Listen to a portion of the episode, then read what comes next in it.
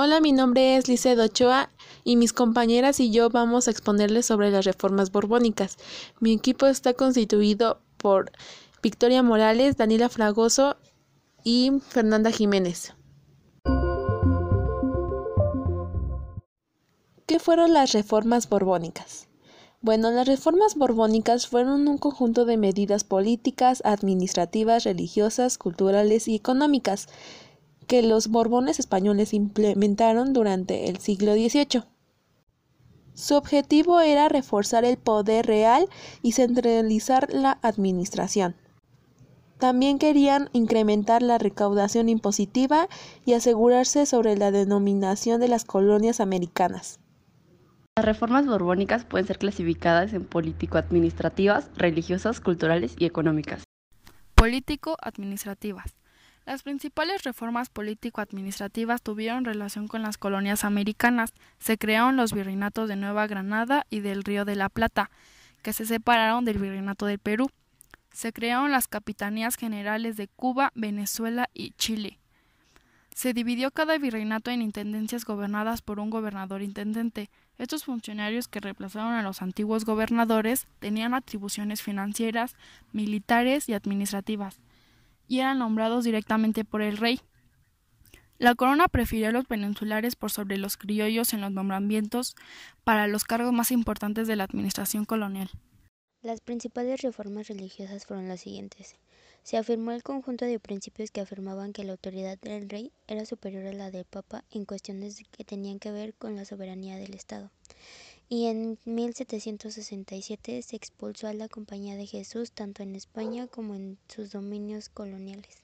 Culturales. Se crearon escuelas de artes y oficios en España y en América. Se organizaron expediciones científicas a los territorios de ultramar.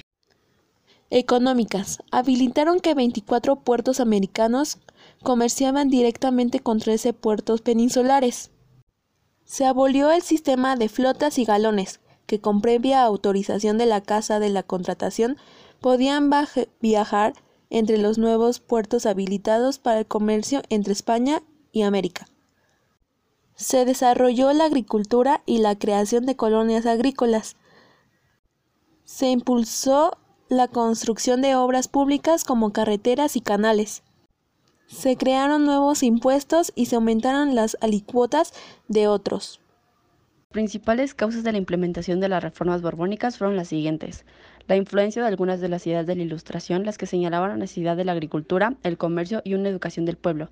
La preocupación de la corona española, la necesidad de combatir el contrabando, comercio ilegal, la independencia con la que se manejaban muchos funcionarios coloniales en los dominios americanos, los abusos de poder y los actos de corrupción, la amenaza para España de los ataques de piratas ingleses y franceses. Las consecuencias más importantes de las reformas borbónicas fueron las siguientes.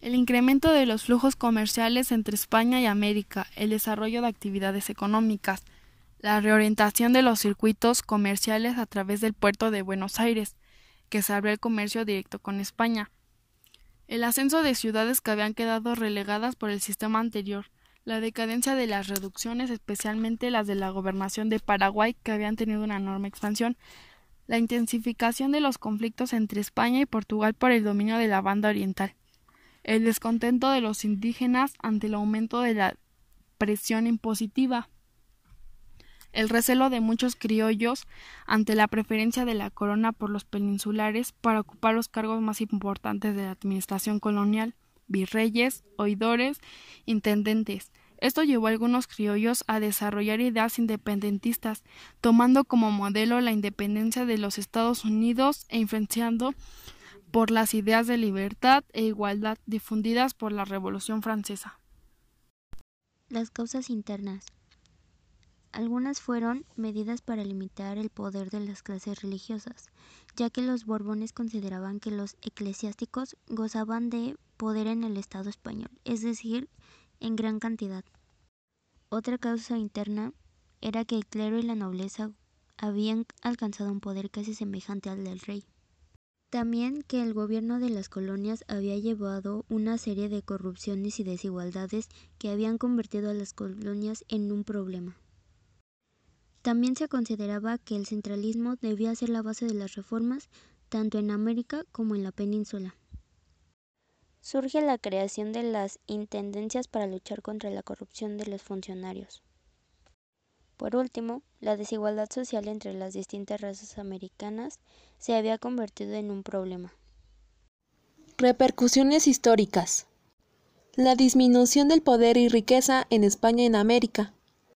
La idea era centralizar de alguna forma la administración de la región y todo se decidiera desde, desde el gobierno central peninsular.